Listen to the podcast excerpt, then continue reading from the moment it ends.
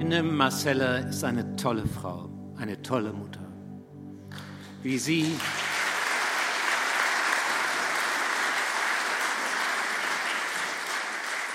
wie sie damit umgeht. Und wenn ihr mehr wissen wollt, dann lade ich euch ein, auf ihren Blog zu gehen. Anders und doch normal. Da schreibt sie, und sie hat eine Gabe, das auch auszudrücken und zu formulieren, wie ihr Alltag aussieht. Denn so ein Alltag ist nicht leicht. Nicht leicht ist viel zu wenig gesagt. Das erste Mal kam ich in Berührung damit durch Petra. Petra war die Tochter meines Cousins und ihr Leben war ebenfalls sehr eingeschränkt. Petra konnte nicht laufen, konnte nicht stehen, selbst sitzen war nur eingeschränkt möglich. Und ihr Körper war immer wieder von Spastik gekennzeichnet. Sie konnte selbst nicht essen, sie konnte auch nicht sprechen und sie konnte ihren Speichelfluss nicht einmal kontrollieren. Wir lebten aber nicht nur am selben Ort, sondern Petra war auch genauso alt wie ich. Und weil ihre Eltern wollten, dass ihre Tochter nicht immer von den anderen abgeschnitten ist, dass sie auch ein Teil des Lebens ist, wie bei all den anderen, fragten sie mich, ob ich nicht ab und zu einmal Petra besuchen könnte. Ich war damals 12, 13, 14 Jahre alt, in dieser Phase passierte das. Und ich hatte eigentlich einen Riesenbock, immer nach draußen auf den Bolzplatz zu gehen. Jede freie Minute, die ich hatte, war ich irgendwie unterwegs. Und ich spürte aber, ich konnte mich dieser Anfrage nicht so ganz entziehen, auch als Teenager. Und es kostete für mich immer ein bisschen Überwindung, mich auf den Weg zu Petra zu machen. Wir konnten ja nicht direkt miteinander reden. Petra konnte auch nicht sprechen. Sie lautierte, wie du das sagst, lautierte. Und so las ich ihr Geschichten vor. Manchmal erzählte ich ihr einfach etwas, was ich erlebt hatte. Und dann betonte ich besonders lustige oder fröhliche Elemente und dann rollte sie die Augen und ihr Körper, der brachte sich irgendwie in Bewegung und der Speichel, der lief einfach nur so runter. Und wir hatten eine schöne Zeit. Ich merkte, das war doch irgendwie beglückend, auch für mich als Teenager damals. Petra wurde natürlich immer größer und ich entdeckte, dass das eine riesen Herausforderung ist. Das merkte ich auch schon damals als Teenager. Petra wurde schwer, sie musste bei allem, wo sie immer bewegt wurde, getragen werden.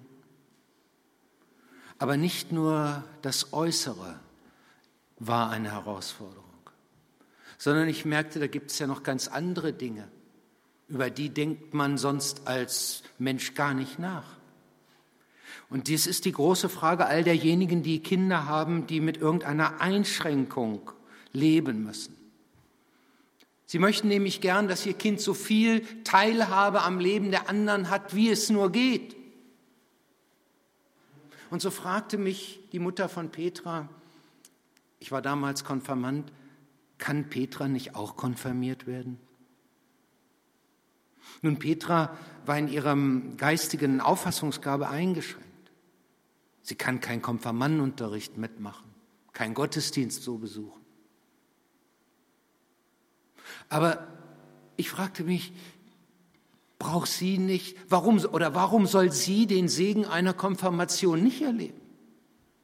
Braucht sie nicht viel mehr als all die anderen Kinder, den Segen, den Schutz, die Stärke Gottes angesichts ihrer herausfordernden Situation, ihrer Schwachheit? Unser Pastor hat sie dann damals ein, einige Mal zu Hause besucht. Und dann hat der Petra zu Hause konfirmiert. Ich finde, das war nicht nur richtig, sondern das war geradezu geboten. Denn eins habe ich gelernt. Menschen Eltern, die ein Kind mit Behinderung haben, das sie besonders herausfordert, die lieben dieses Kind auch besonders. Es ist manchmal fast eine Gefahr für Geschwisterkinder. Und dennoch glaube ich, dass genau das der Weg ist, bei allem, was man zu berücksichtigen hat. Und ich glaube sogar noch mehr. Ich glaube, dass es Gott bei Gott ähnlich ist, dass er einen besonderen Blick hat für die, die ihn besonders brauchen. Das jedenfalls sehe ich, wenn ich in die Bibel hineinschaue. Und das ist das Erste, was ich hier so unterstreichen möchte. Christus ist zuerst für Schwache da. Er ist zuerst für die da, die ihn so besonders nötig haben. Lukas beschreibt einen Moment, wo Jesus Christus eingeladen wurde zu einem Festmahl, einem besonderen Gastmahl. Und äh, Jesus beobachtet, so wie die Leute sich verhalten und merkt, dass da, wo die wichtigen Leute waren, sich die anderen auch hindrängelten. Da, wo äh, die Post abgeht, da möchte man gerne auch vorne stehen. Ein bisschen Glanz abbekommen von den anderen. Und äh, dann fängt Jesus eine Rede an, die es in sich hat. Er sagt, ihr Lieben, wenn ihr eingeladen werdet, dann geht da nicht hin, wo die besten Plätze sind, sondern setzt euch dahin, wo es nicht so günstig für euch scheint. Und wartet lieber, bis jemand sagt, komm, sollst doch hier vorne mehr sitzen. Wie mögen wohl die geschaut haben, die sich gerade da vorne drängelten? Jesus guckt dann den Gastgeber an und sagt, dir möchte ich auch noch was sagen. Wenn du in Zukunft wieder so ein besonderes Festessen machst, dann lade nicht deine Freunde, Brüder, Verwandten und reichen Nachbarn ein, damit sie dich wieder einladen, sondern die Armen, Verkrüppelten, Lahmen und Blinden. Er hätte es auch so zusammenfassen können, dann lade liebe Menschen mit Behinderungen ein. Warum sagt Jesus das? Nun, ich glaube, weil das sein Herzschlag ist weil er ein besonderes Herz, eine besondere Vorliebe, sage ich einmal, für die hat, die nicht stark sind, sondern die schwach sind. Johannes berichtet an einer anderen Stelle, wie in Jerusalem ein großes Fest war, eines der großen religiösen Feste in Jerusalem, Purim oder Laubhüttenfest, wo man mehrere Tage zusammen ist. Und da drängelt man sich normalerweise im Tempelbezirk, da wo das Leben und der, das Fest dann eigentlich abgeht. Aber Jesus geht so ein bisschen abseits. Er geht an einen Ort Bethesda, das war so ein Ort, wo auf einmal das andere des Lebens sichtbar wurde, die Not, die Herausforderung. Es heißt, dort lagen überall kranke Menschen, Blinde, Gelähmte und Verkrüppelte. Es war wie so ein Lazarett, allerdings ohne medizinisches Personal. Warum geht Jesus gerade dahin? Nun, er geht nicht nur dorthin, sondern er geht auf einen zu, der 38 Jahre gelähmt war und fragt ihn, kann ich dir helfen? Möchtest du gesund werden? Und dann sagt er, ich habe keinen, der mich dort und dorthin bringt. Ich hätte gern jemand, der auf Even 20 Minuten nach dem Gottesdienst aufpasst. Ich hätte gern jemand, der mal einen Abend vielleicht da ist und ich könnte. Ich frage mich auch, wie dieser Gottesdienst nachhallen wird. Wird er in uns etwas bewegen? Dieser Mann hat sich das auch gefragt und er sagte einfach dann seine Not, ich warte so lange vergeblich. Dann tut Jesus etwas, was gewaltig ist. Er heilt diesen Mann. Das ist das, was man sich eigentlich so wünscht für jeden. Aber auch selbst wenn das nicht geschieht, Eins kann man festhalten.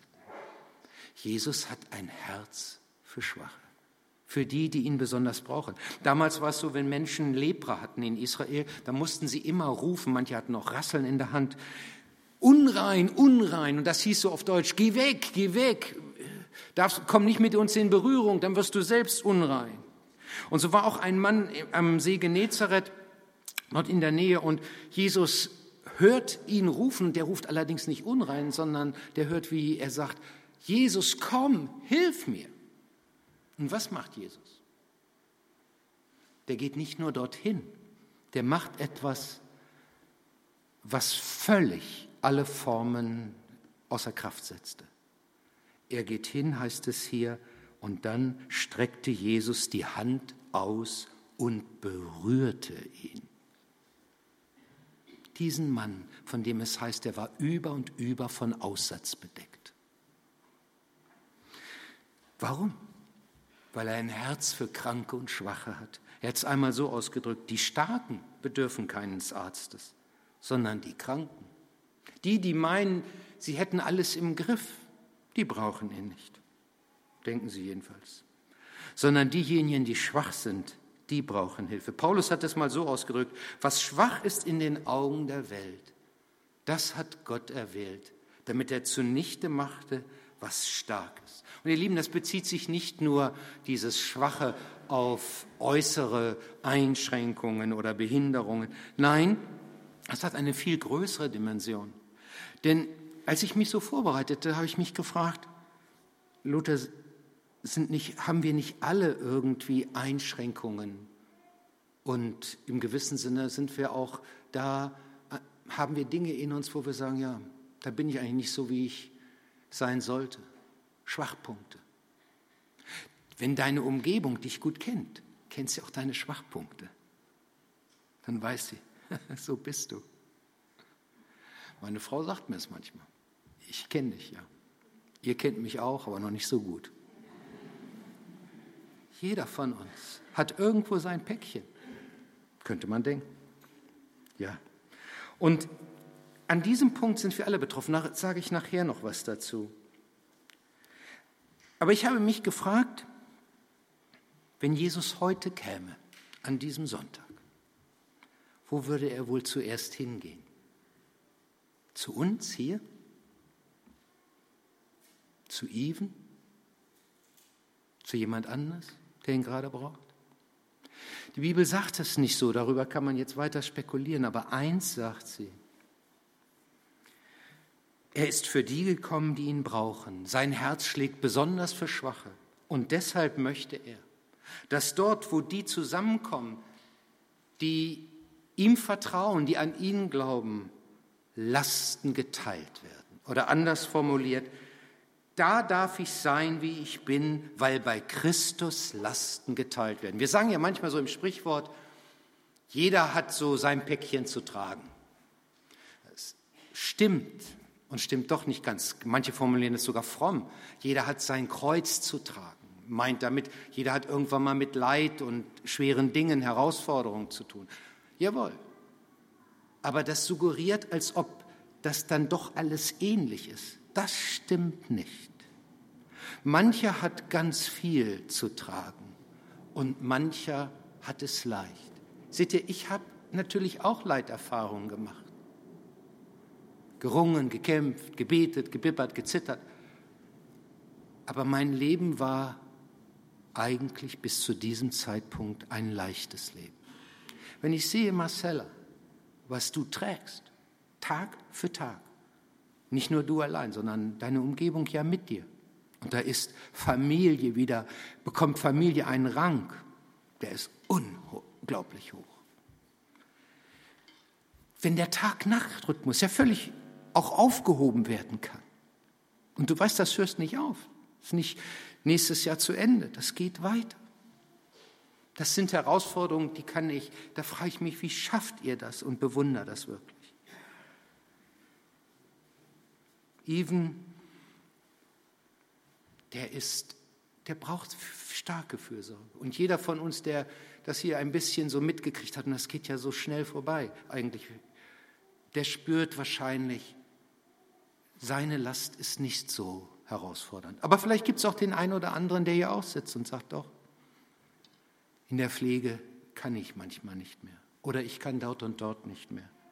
Nicht jeder hat die gleiche Last zu tragen und deshalb heißt es in der Bibel, jeder soll dem anderen helfen, seine Last zu tragen. Auf diese Weise erfüllt ihr das Gesetz. Heute ist unser Blick ja durch Marcella besonders einmal auf Eltern, Kinder gerichtet, wo Einschränkungen, Behinderung das Leben wirklich herausfordernd gestalten.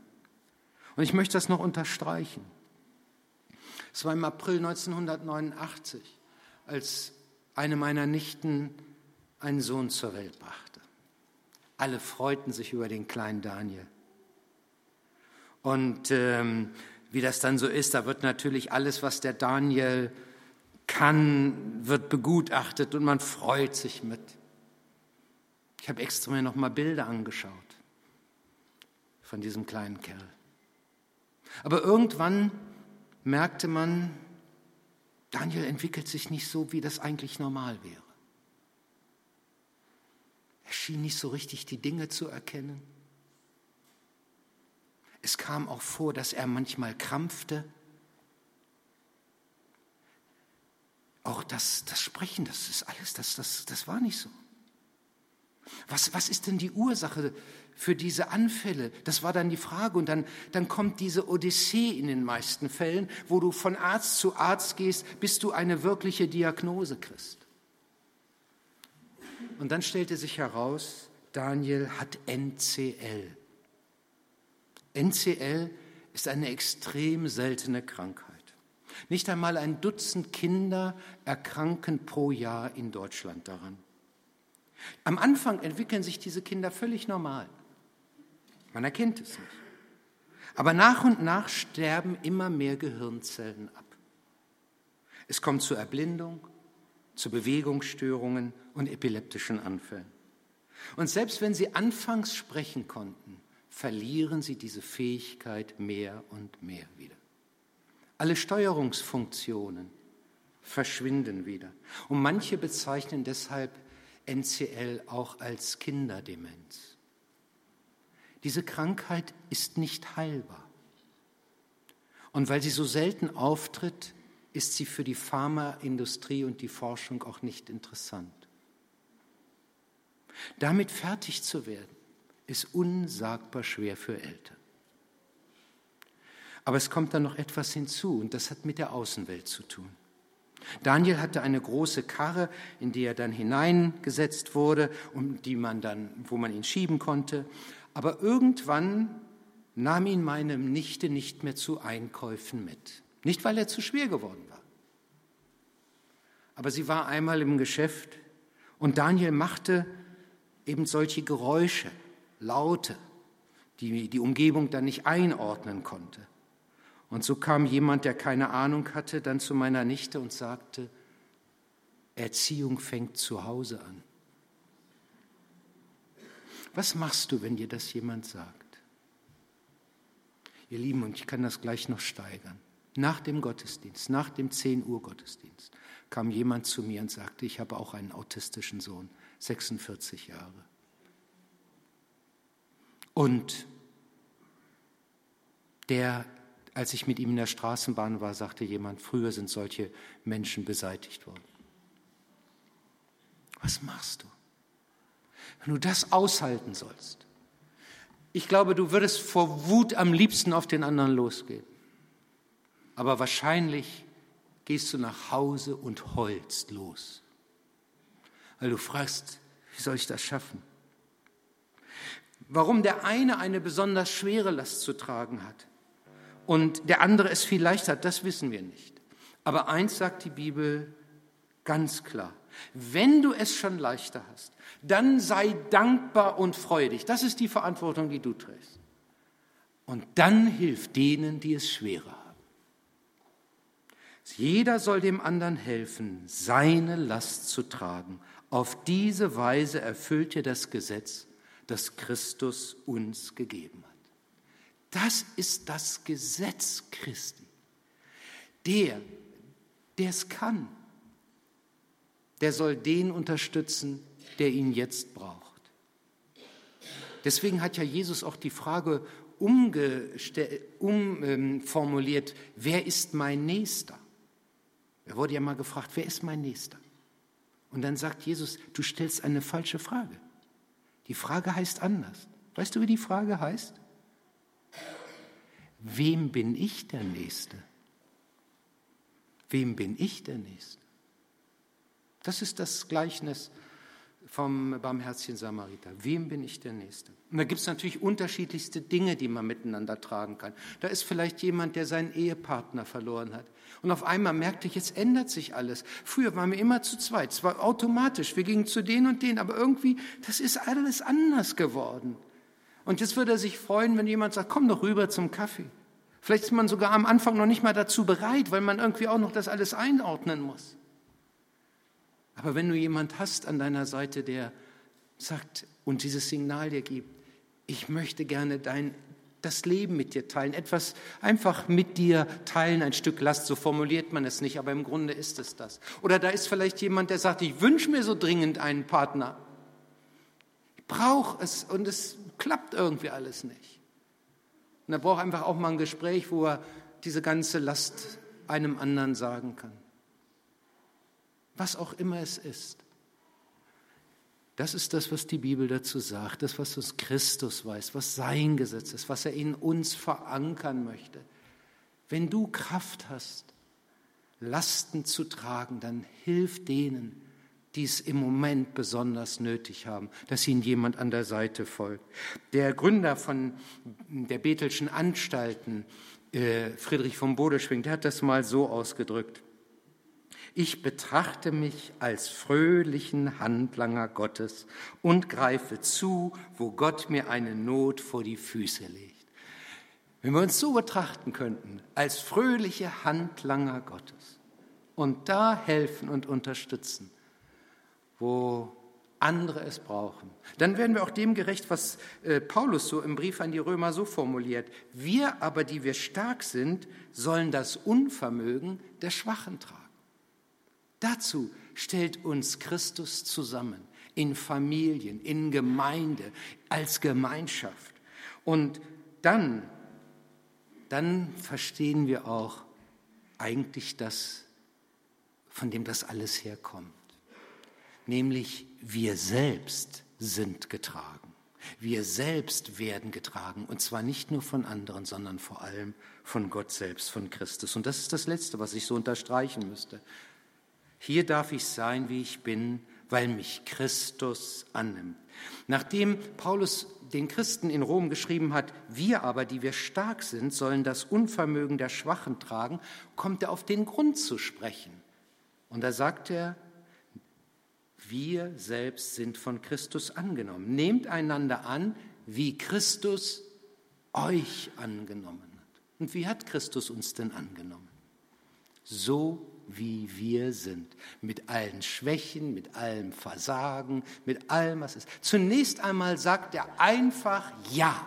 So wie ich bin, wie du bist, so sagt er Ja. Wir haben ja jetzt morgen ein ganz besonderes Datum, 31. Oktober 2017, 2016. Damit wird das Jahr eingeläutet, das 500. Jahr der Reformation. Und das wird uns jetzt die ganze Zeit mit begleiten durch Medien, durch verschiedene andere Dinge. 500 Jahre Reformation.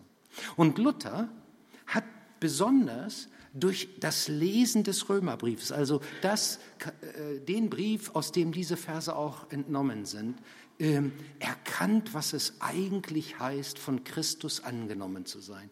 Er wollte immer ein richtig guter Christ sein, einer, der von Herzen glaubt, der, der alles so macht, wie Gott will. Und er merkte, er scheitert immer wieder. Es passieren ihm Dinge, wo man so sagt, eigentlich wollte ich es nicht, ja, was heißt eigentlich wollte ich es nicht, habe ich ja doch getan, wo du so hin und her gerissen bist und wo du auch merkst, ich tue dann Dinge, die eigentlich nicht gut sind, wo Gott kein Ja zu hat.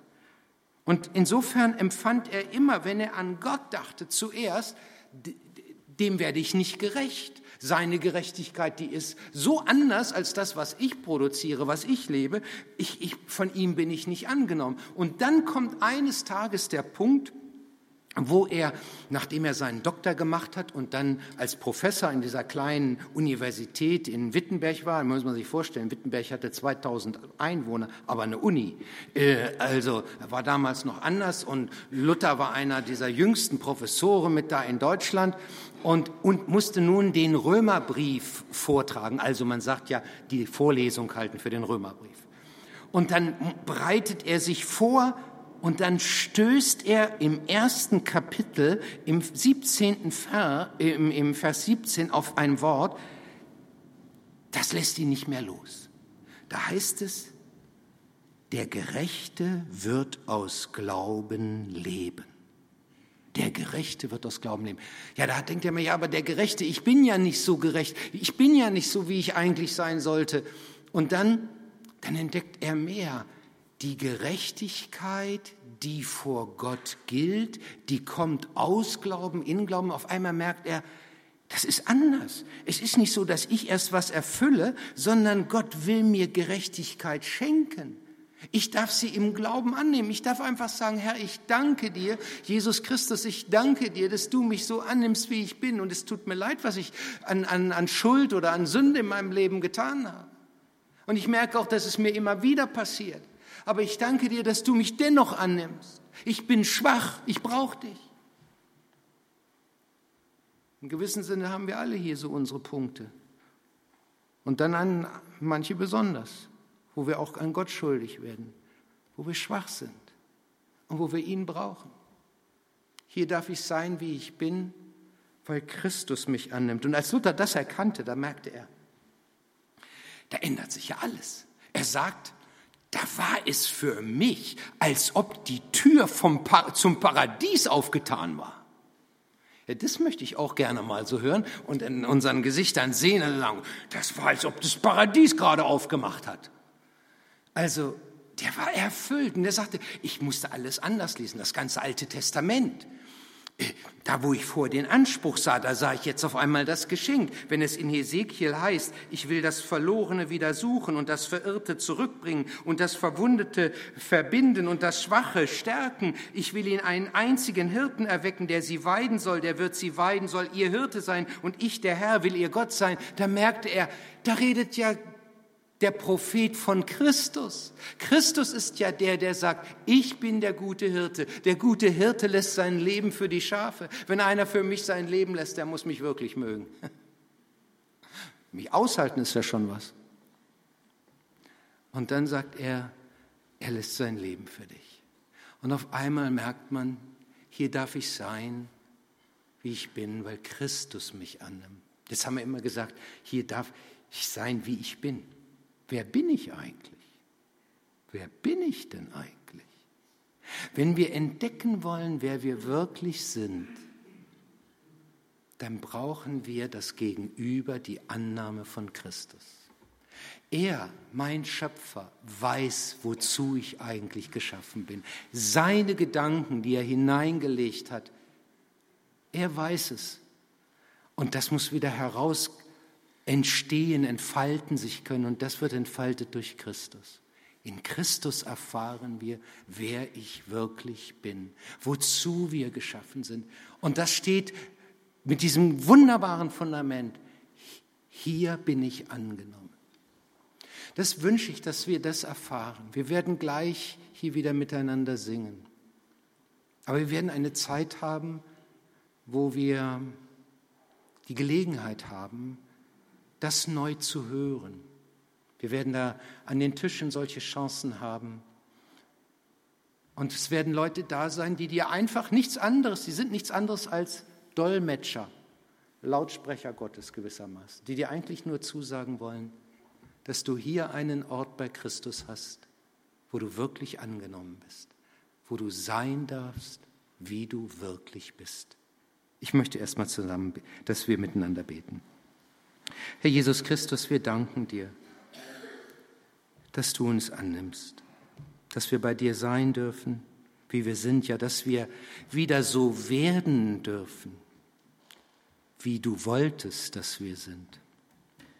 Und so bitte ich dich, dass du uns hilfst, in dir unseren Stand neu zu entdecken, uns in dir zu freuen und zu leben und gleichzeitig auch das was du damit als Auftrag und Verantwortung uns gibst, füreinander wahrzunehmen. Wir brauchen dich. Amen.